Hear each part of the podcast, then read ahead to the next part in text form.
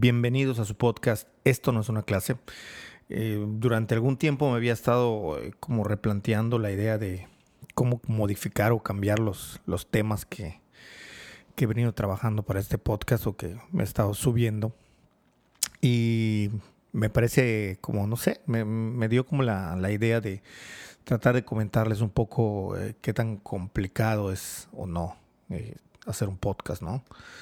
Bueno, además de que tiene dificultades técnicas propias de, este tipo de cuestiones digitales, de audio, crear contenido, el hecho de tratar de buscar un nicho eh, o encontrar un tema sobre el cual hablar es complicado. Yo inicialmente, y es que creo que yo nunca había hablado de esto, pero inicialmente yo quise tener un podcast porque, eh, digamos que pues yo me dedico a la antropología, soy investigador de un centro de investigaciones y hay algunos temas que, como yo siempre hablo y lo he comentado en muchos, muchos espacios, hay temas que son para investigar profundamente y que terminan publicados en un, eh, en un paper, en un, en un artículo, eh, un artículo científico. Hay otros eh, temas que son para investigar que nada más dan para alguna ponencia o para alguna conferencia. Hay otros que dan para dar alguna charla. En fin, así uno va como ubicando qué tanto punch puede tener un tema o para qué da o hasta dónde llega una, una investigación. Y luego se quedan muchos temas que uno no puede como ni siquiera abordar. Luego está también bueno el tema de las clases, ¿no? Que uno tiene que tener como una metodología eh, muy organizada para impartir ciertos temas de acuerdo a una currícula, de acuerdo a una carrera y de acuerdo a un perfil. Y hay muchas cosas que se quedan, que se quedan fuera, cosas que, uno eh, no alcanza a, poner en, un blog o en, un, bueno, o en otro medio impreso. Así hay entrevistas, hay un tipo, no sé, hay una serie de, de formas a través de las cuales uno hace divulgación científica y es que eso es lo complicado. No quiero yo aventarme el rollo de decir que este podcast es de divulgación científica como tal porque en las ciencias sociales, y eso sería un tema que seguramente abordaré en el futuro, en las ciencias sociales es complicadísimo encontrar, por lo menos en América Latina, divulgación científica como tal. Y bueno, ahí puede entrar una crítica a por qué los científicos sociales no se asumen a sí mismos como científicos sociales, una cosa que yo nunca he entendido, pero bueno, está eso como, como, una, un dato, ¿no? Este, y eh, de alguna manera yo empecé este podcast porque yo tenía la necesidad de abordar algunos temas que no tenían necesariamente el rigor científico que necesitan para estar en un artículo, pero que sí eran temas que yo quería abordar, pero que tampoco podía abordar como en el formato de una clase, es decir, dado que se prestan a subjetividades e interpretaciones de uno. Y bueno, decidí abrir este, empezar con este podcast para ir compartiendo algunas ideas y algunas reflexiones, con la esperanza de que en la medida en la que a lo mejor a alguien le parezcan interesantes, pues también le puedan entretener, quizás, no lo sé. Y bueno, con el tiempo seguramente se irá transformando. Espero que no se termine de convertir en una, en una especie de, talk show o en una especie de, no sé, de un podcast que sea exclusivamente dedicado a, chismes o a farándula, en este caso académica, no, lo sé, no creo que vaya por ahí la cosa, pero bueno, digamos que en un inicio la, idea de empezar con este podcast era justamente la de pues platicar de temas que no puedo abordar en ninguno de los otros ámbitos en los que yo trato de transmitir cierto conocimiento y bueno, hablar de, de otras cosas, ¿no? De una manera mucho más ligera. Espero estarlo consiguiendo. El tema es que entre el trabajo, la investigación, eh, los deberes, ahora con la pandemia, al estar en, esta especie de confinamiento, no confinamiento, eh, cuarentena que ya se volvió de como de más de 150 días o 200, no sé cuántos vamos a estar en esta circunstancia y en esta nueva normalidad y con estas cosas que están pasando, pues bueno, se hace mucho más complicado, por un lado, sacar el trabajo de investigación que uno se supone que debe estar haciendo o que uno hace el trabajo de investigación que uno hace y por el otro lado, pues tratar de subir este tipo de, contenidos. Y un poco también la idea era como tener un contenido eh, por ahí que, fuese más ligero y que con suerte pudiese servir a, algún, no sé, a los interesados, pero también a, futuros estudiantes. Pero bueno, eso el tiempo lo dirá y los estudiantes o los interesados o quienes escuchan dirán si funciona o no funciona. Eh, pues bueno, pues es a grandes rasgos como una pequeña introducción, pequeña, larga introducción de que gira más o menos alrededor de este podcast y por qué a, veces este, lleva ciertas complicaciones. Y en ese sentido, porque a veces me, me, atraso y no subo por lo menos un episodio semanal, pues porque resulta realmente complicado. Es decir, primero elegir los temas, buscar. Yo odio, odio, odio con toda mi alma. A veces no lo puedo evitar, pero odio con toda mi alma el hecho de estar sacando eh, temas de acuerdo a lo que ocurrió en la semana, como si fuese un rotativo informativo. Hay gente a la que le funciona, a mí no me gusta, o sea, trato de que, de que sean temas eh, eh, atemporales, que cuando sea que se escuchen. Sé que totalmente atemporal no puede ser. Los temas envejecen, las, las formas de abordar narrativas en estos medios digitales son efímeras, los contenidos también son efímeros y cambian de contexto y en ese sentido cambian de intencionalidad y de cultura y de, de mil cosas. Pero bueno, de alguna manera que mis temas sean atemporales. Entonces me niego un poco como la idea de estar hablando de lo que se habló en el tema, aunque alguna vez lo he hecho. Pero bueno, trato de que pase un tiempo y además porque luego cuando surge un tema se pone muy caliente y muy candente y después ya la cosa cambia. Entonces, bueno, por ejemplo, ustedes habrán visto que eh, cuando hice el podcast analizando desde el punto de vista antropológico, yo no sé si se aburrieron o no quienes lo hayan escuchado, pero cuando analicé el tema de la película Ya no estoy aquí, eh, yo me esperé a que la película ya se hubiese estrenado, creo que un mes después o más de que se estrenó, traté de subir como, como ese análisis, ¿no? Entonces, bueno, todo eso en su conjunto hace que muchas veces el hecho de subir un episodio se demore. Y no es la intención de decir, ay, se están muriendo por escucharme, porque yo no, yo, la verdad es que no, no, no reviso las estadísticas, pero bueno, no, no, no creo que la gente esté esperando mi podcast con ansias cada semana. Pero lo que sí es un hecho es que, bueno, tratar de comentarles cuáles son las dificultades que están detrás de, la creación de contenido, en este caso de audio en un podcast. Dicho esto, eh, pasamos al tema de hoy. Y una de las cosas que a mí siempre me han llamado la atención desde muchos referentes tiene que ver con la idea de eh, las cuestiones azarosas, eh, la suerte. Y esto siempre me ha llamado la atención, el azar. De hecho, desde el punto de vista de, la ciencia, sabemos nosotros, por ejemplo, que el azar es una definición más o menos uniforme y que nos habla, nos dice que es una situación, un acontecimiento que está presente en fenómenos aleatorios, complejos, no lineales. Chútense esa. En otras palabras, lo que nos está diciendo es que son cuestiones que suceden, que ocurren. Eh, bueno, muchos critican la palabra evento porque viene de event en inglés, que, no, no existe en español, pero bueno, cosas que pasan, que rompen con la dinámica de la inercia de un, sentido cotidiano en la vida y que no están eh, preestablecidas y que ocurren de manera aleatoria, como habíamos dicho. Pero en ese sentido a mí siempre me ha llamado la atención eh, cómo analizar o cómo estudiar esto que parece como, ay, es que tienes mucha suerte, ay, es que no tienes mucha suerte. Lo que es un hecho es que por muy azaroso que sea, y aquí puede sonar un poco como medio esotérico el asunto, pero yo creo que a todos nos ha tocado la, la vivencia, la experiencia de conocer gente que tiene un montón de suerte. yo conozco gente que todo lo que hacen les cuadra y les sale, yo no sé por qué. O sea, eh, en el mundo del deportivo tenemos, por ejemplo, a, Javier Hernández, el chicharito, que, que, todo el mundo se, se burla de él porque dicen que mete goles hasta con el hombro. Pero lo que es un hecho es que mete goles algo pasa con el Chicharito que eh, por más que se le critique es un jugador exitoso. Y en la vida cotidiana todos hemos tenido un amigo, una amiga, un conocido que todo absolutamente le sale bien, así como tenemos casos de amigos a los que todo absolutamente les sale mal o se encuentran adversidades o siempre tienen que remar contra corriente. Esto es curioso porque nosotros le atribuimos la suerte o el azar obviamente no desde la ciencia, pero sí desde nuestra vida con, a diario, con, la convivencia con ellos en un plano de la cara a cara, de estar hablando con ellos, de conocerlos y que hemos constatado que tienen suerte. Entonces ahí uno se preguntaría, bueno, ¿y hasta qué punto es suerte cuando a una persona constantemente le están ocurriendo a favor cosas que consideraríamos que son de azar? Y yo recuerdo mucho un anuncio que me impactó así de manera tremenda.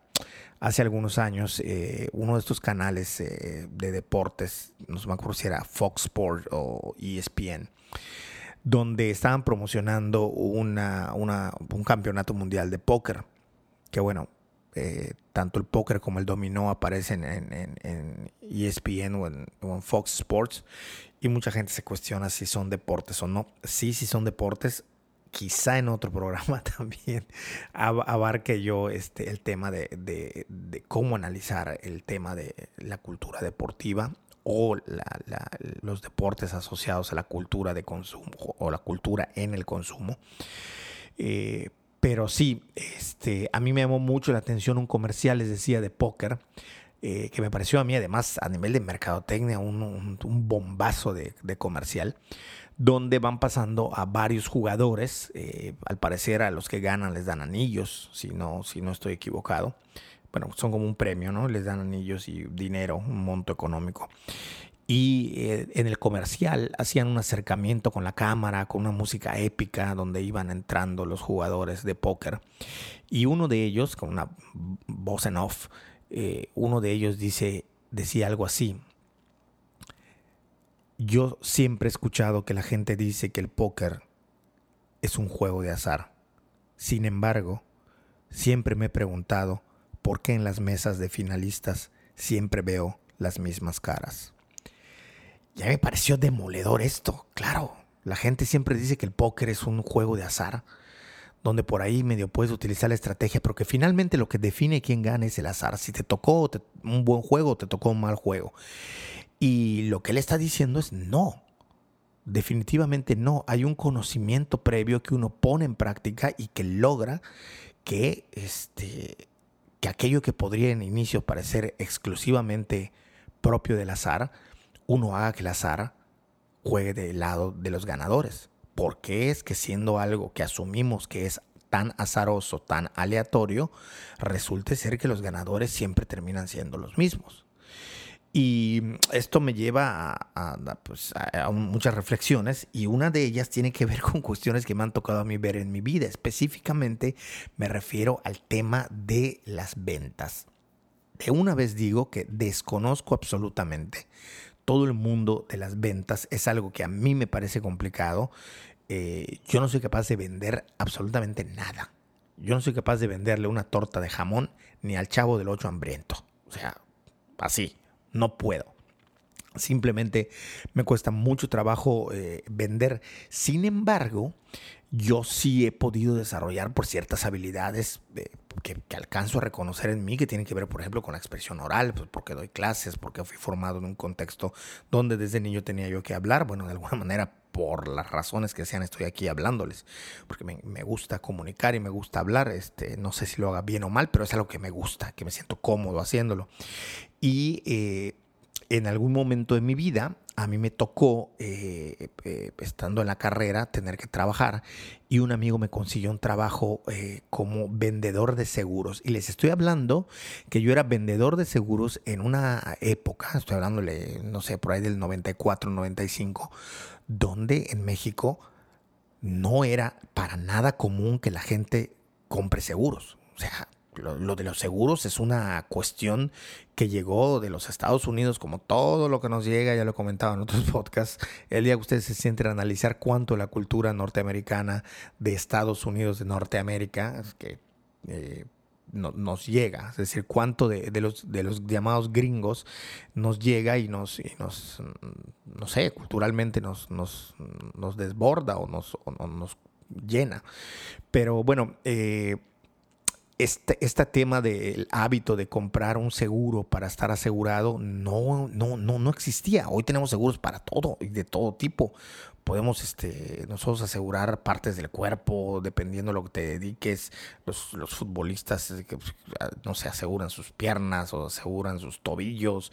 Los tenistas, no sé, qué aseguren. En fin, se puede asegurar prácticamente mil cosas. Y el tema es que en aquella época nadie compraba seguro y lo que nosotros estábamos enfocados en vender, porque fue lo primero que entró al mercado de la venta de seguros, fue eh, pues, seguros para carros. Y estoy hablando de los seguros más básicos, el de daños a terceros. Ese era el mercado al que nosotros tratábamos de eh, vender. Gente más o menos de clase media eh, que nosotros podríamos venderle la, idea o el concepto de asegurar para el futuro frente a un evento eh, catastrófico un seguro de carro o de automóvil que tuviese cobertura para daños a terceros. No, era muy difícil vender el de cobertura amplia. Y eran además, este, eran, eran compras que hacía pues gente de clase media y media alta. Era muy difícil, eh, salvo que algo les, fuese obligatorio para comprarlo, pero que insisto, en esa época ni siquiera era obligatorio. Ahora la ley ya te obliga que para comprar un carro tú tienes que tener un seguro de cobertura amplia en donde te dé la gana y en la compañía que quieras, pero tienes que tener un seguro. Pues en aquella época no era así. En aquella época tú nadie tenía seguro. Entonces, con lo cual vender un seguro era algo bien complicado. Y luego había otra complicación que teníamos que vender nosotros, eh, la aseguradora para la cual yo estaba trabajando estaba adentro de esta tienda departamental eh, Sears o Sears, como le dicen en Estados Unidos. Eh, y ahí había un módulo, nosotros teníamos una islita en la que pues, nosotros ahí junto a deportería y junto a, junto a ferretería, ahí teníamos un módulo y nosotros vendíamos. Yo iba y tenía que poner mi ridícula corbata, o al menos así me sentía yo, eh, con mi camisa y entraba con todo el uniforme de Sears y ahí, bueno, nosotros vendíamos, ¿no? Un, un amigo y yo. Y pues nada, me dieron el entrenamiento que consistía en aprenderse todo un rollo, como si fuese un rezo una plegaria de testigo de Jehová, con todo respeto para los testigos de Jehová, aprenderse unos, unos textos ahí este, bíblicos. Y por el otro lado, este, tener que aprenderse como ciertas estructuras narrativas y ganchos. Eso a mí no me resultó para nada difícil.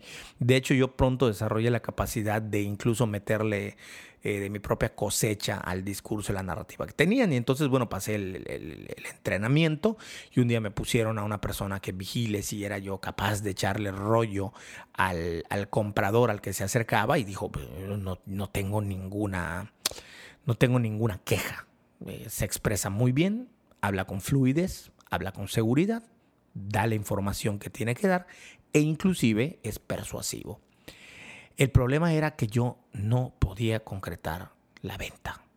Yo lograba que la persona se emocione, yo lograba que la persona eh, se sienta bien y yo, claro, estudiante de ciencias sociales en aquella época, toda mi vida he estudiado ciencias sociales, no sé por qué digo en aquella época, pero bueno, el, tema es que yo me, me, empecé a sentir como, como, como que iba contra la razón. Y además tenían todo este rollo antes de entrar al trabajo. Y hacían estas reuniones como de, como de, pues, para animar a los vendedores de sí, vamos a vender y yo ya traía mis críticas de sí, vamos a hacerlos ricos a ustedes, pero a nosotros quién nos va a dar dinero, nos están explotando, todo este rollo, ¿no? Del, patrón explotador del obrero.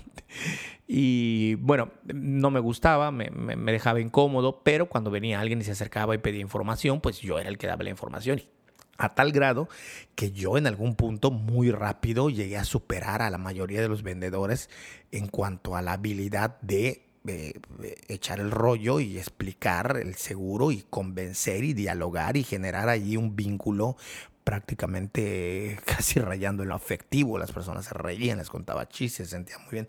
Todo estaba perfecto. El problema era que yo no podía vender. Es decir, lo que en ventas llaman cerrar la venta. Es decir, yo no era un cerrador, nunca lo fui. No sé si alguna vez lo llegué a hacer. Pero eh, el, punto es que se empezaron a dar cuenta mis compañeros de que yo no podía cerrar la venta. Y entonces, alguno, en un día, uno de mis, de mis compañeros, el, amigo además por el cual yo entré a, ese trabajo, él me dijo, eh, oye, ven acá. Eh, yo me he dado cuenta que, que, tu rollo es muy bueno. Yo me he dado cuenta que incluso cuando estás hablando, aparte de la persona que se acerca, se te acercan otros más, como porque les parece muy importante o interesante lo que estás contando. Pero por alguna razón tú no tienes la capacidad de cerrar la venta. Yo sí. Entonces, eh, ¿qué te parece si tú y yo hacemos mancuerna. Tú echas el rollo, enganchas a la gente y luego ahí nos creamos un artificio, una argucia eh, eh, un poco histriónica, un montaje, para que yo me acerque, te releve y yo cierre la venta. Y de lo que vendamos nos vamos a la mitad. Y la verdad es que funcionó. Funcionó, nos empezó a ir muy bien, eh, empezamos a tener como eh, ventas, eh, estas eran bastante exitosas, se concretaban, Pero al final de cuentas, a mí me quedó como eso en la cabeza, ¿no? O sea, como qué es lo que ocurre que hace que una persona venda y otras no vendan. Y después empecé a hablar, como el tema me empezó a llamar la atención, empecé a hablar con un montón de personas y luego me empezaron a decir, no, pero es que el vendedor ya lo trae, es que la persona ya trae ese don como para vender. Yo decía, no, o sea, si una persona no tiene dinero para pagar un seguro, por más que yo la convenza, no va a comprar. Y ellos me decían, no, es que sí, si tú le dices, si tú le... Yo decía, pero es que no. La persona tiene que traer ya un input en la cabeza o algo ya para ponerse ahí y para comprar. Y ellos me decían que no, que la magia de las ventas. Y luego empezaban a hablar del neuromarketing. Y luego empezaban a hablar de cómo vender y de que no sé qué. Total que, para no hacer más largo esto, de lo que yo me di cuenta es que si bien yo tenía una crítica que mantengo hasta ahora, que hay cosas, hay gente y hay contextos a los que no les vas a vender, Incluso ahí cuando tengan el dinero para pagar, no les vas a vender. Un ejemplo soy yo. O sea, yo siempre me he catalogado como alguien que compra lo que le da la gana a mí difícilmente va a venir alguien a venderme algo que yo no quiero o que previamente no pensé que iba a comprar. Y seguramente si alguien que me está escuchando vende o es vendedor, está diciendo, ah, pero claro, porque tú entonces ya planeaste y si yo te estuviese vendiendo, te aseguro que te vendería y entraría por aquí. Pero les prometo de verdad que soy bien difícil para que alguien me venda. Cuando me venden, no me venden, yo compro. Yo directamente voy y decido qué comprar. Y muchas veces han intentado venderme 20 mil maravillas y 20 mil cosas que yo mm, he rechazado. Incluso cosas que necesito y que necesito de manera urgente. Por eso me dan risa de todos esos posts en redes sociales cuando ven un artículo y lo necesito. Y yo, ¿qué pasa? Yo no necesito nada no, aparentemente es muy poco lo que necesito. Y conforme más pasa el tiempo y más y, me hago más viejo, menos necesito cosas. Pero bueno, el tema es que eh, de lo que sí puedo decir y que sí me llama la atención y me empecé a dar cuenta es que efectivamente hay una constante. Hay gente que al parecer vende prácticamente sin mover un dedo. Así como nosotros luego decimos, por ejemplo, para las plantas, que hay gente que tiene mano para las plantas, como si, un, como si de un don mágico se tratase, eh, y que aparente, y todo parece que sí, es decir, hablando ya sinceramente en plata, como se diría, eh, pues hay gente que le pega y lo que siembre sale. Yo, por ejemplo, llevo más de dos meses tratando de sembrar un huerto y el huerto no me sale no me sale nada. Está todo lleno de hierbas y lo riego y le pongo cosas y le echo ajo y siembro 20 mil cosas. No, no me sale, no me queda. O sea, no, no da. Y hay gente que está comiendo una naranja, escupe una semilla de naranja y ¡pum! Un árbol de naranja. Bueno, yo no puedo.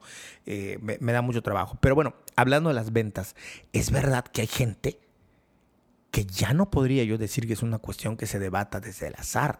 Algo ocurre que estas personas venden de manera sistemática. Es decir, se crea lo que en ciencia sería una constante. Es decir, hay una repetición, se crean patrones. Cuando una persona de 20 vendedores siempre es la que sobresale, siempre es la que vende más, siempre es la primera que está en el top 5 o en el top 3 de los que venden, de un grupo de vendedores. Ni siquiera estoy hablando de gente que no se dedica a las ventas. No, tú tomas a un grupo de 20 vendedores y 3 siempre son los que van a sobresalir. 3 van a ser los que estén en el top. Eso ya es una constante. Eso ya no puede ser una situación del azar. Un amigo me decía, es que muchas veces en el ámbito de las ventas, a las personas que venden o a los cerradores se les idolatra como si fuesen unos dioses, pero hay una técnica, hay un método. No me explicó cuál era la técnica, cuál era el método y cómo se enseña y todo esto. Hoy en día en el marketing digital, bueno, tenemos como los CEOs o el de posicionamiento en el Searching Engine Optimization eh, como de posicionar marcas a través de hacer no sé qué cosas en la red y de crear engagement y una serie de términos y demás.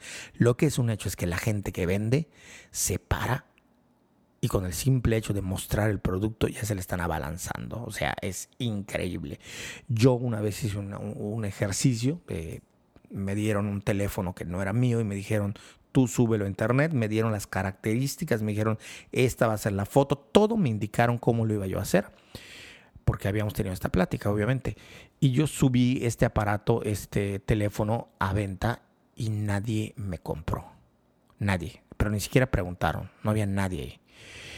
Y resulta ser que después, a los pocos días, otra persona sube el mismo producto y en menos de 10 minutos ya tenía a 15 prospectos de compra o a 15 potenciales compradores, inclusive no solamente preguntando, sino pujando, casi como si fuese una subasta por el producto. Entonces me parece que esto a mí me ha volado, bueno, no me parece, a mí esto me ha volado la cabeza durante mucho tiempo porque ¿qué existe? O sea, tú le puedes enseñar a alguien los pasos para hacer algo y al final ocurre una circunstancia que está dada por eso. Entre mis locuras, a mí se me ha ocurrido como esta idea y que además proviene de la lingüística y proviene también de, eh, de, cómo eh, se maneja el lenguaje corporal, que esto no es ninguna broma, esto está comprobado, hay un efecto. Acuérdense de ese famoso dicho de que más del 70% de lo que comunicamos lo comunicamos a través de un lenguaje no verbal. Y a mí me parece que la gente, o esta es la, esta es la, la, hipótesis de la historia que yo me he construido, y más hoy en día cómo funcionan las marcas y las ventas, me parece que la venta radica en la persona, es decir, la imagen que se ha construido, de ahí la idea que hoy en día se, se hable del, del, personal branding o de la marca personal, cómo la persona eh, proyecta y va construyendo una serie de atributos a su persona o a su personalidad que hacen que se vuelva confiable el proyectar un tipo de comunicación que se establece con el comprador, además de otras estrategias, por supuesto, segmentación de mercado, estudio de prospectos, saber quiénes son los potenciales compradores y demás, pero sí la estocada final, por poner alguna metáfora que pueda ser acorde a lo que estamos diciendo, me parece que va a depender de eso, del grado de confianza que una persona haya construido en torno a eso. Si yo me pasé toda la vida siendo antropólogo, científico social, que critica la realidad y critica todo y que soy capaz de desbaratar y de criticar el producto, pues voy a proyectar posiblemente esto. Yo sé que suena extraño, pero lo que no es extraño, y si es un hecho, es que gente que vende, muchas veces vende incluso sin abrir la boca, sin hablar nada del producto. Es como un imán sobre el cual la gente se va y logra la venta. Podrán decir, bueno, sí, pero es que tú no te dedicas a la venta. No. He hecho un montón de experimentos, lo he preguntado muchas veces. Yo y otra persona nos vamos a un grupo de gente que no saben que somos vendedores y de los dos es más probable que le compren a la otra persona, incluso repitiendo la misma estrategia y rutina de discurso o de narrativa. Aun cuando les digo mi forma de hablar, de aproximarme, el approach sea mucho mejor y mucha más atractiva a la hora de dar la venta, de cerrarla o de hacer el, negocio y de capitalizarlo, no funciona. Entonces esto es a mí algo que dentro del mundo del azar, así como puse el ejemplo de los jugadores de póker, algo ocurre que hace que eh, haya gente que tenga mucha mayor capacidad para la venta, para cerrar una venta y que no depende de esta situación azarosa. Entonces me parece que de esto está llena la vida. Hay un montón de circunstancias y de situaciones que pues obviamente no podemos explicar, pero que sí presentan una constante y que me parece interesante observarlo como algo que se repite. Es decir, en el momento en el que algo se repite, se vuelve una constante, se convierte en un patrón, deja de ser azaroso y se vuelve ya en algo que puede ser analizado y estudiado. Quedará en manos de quienes se dedican a las ventas, al marketing o a la mercadotecnia, para no decirlo en inglés, porque luego hay mucha gente a la que le choca estar escuchando que alguien diga términos en inglés, pero que tendrán que analizarlo. Hasta el día de hoy les puedo decir que también he leído un montón de libros y nadie logra concretar por qué una persona vende y otros no, pero me parece que es algo interesante sobre lo cual reflexionar y que, eh, no sé, me parece entretenido. Eh, incluso eh, he visto programas de ventas y cómo lo logran y pues es, es, es, es, muy interesante. Es un tema que a mí me parece curioso, por, por decirlo menos, que me parece interesante y que bueno, lo dejo ahí para la reflexión de quienes quieran así pensarlo. Este, ya me harán llegar sus comentarios. Eh, les dejo de nuevo mis redes sociales. Estoy Enrique Rodríguez en Facebook. Estoy como arroba Javoe, así, de Javier Enrique Javoe.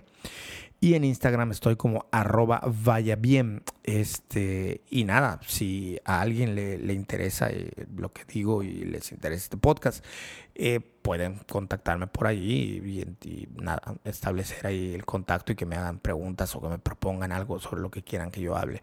Pero en este caso sí me parecía interesante porque además lo tenía yo ahí como en el pecho y no lo podía sacar, que era el tema de las ventas. Aparte que si nos ponemos a, analizar hoy en día en el 2020 con toda pandemia, todo se ha vuelto ventas y marketing y más en el tema digital y más en el tema de la construcción de la marca personal eh, o, del personal branding. Y me parece sumamente interesante de qué manera se estudia la comunicación para establecer justamente estos canales con los cuales uno puede trasladar significados y comunicar ideas y lograr eh, pues esto, las ventas. Pues bueno, me parece que es un tema eh, que se puede reflexionar y nada, yo por esto aquí dejaría el tema y nos vemos en el siguiente episodio. Afortunadamente, recordemos, esto no es una clase. Hasta luego.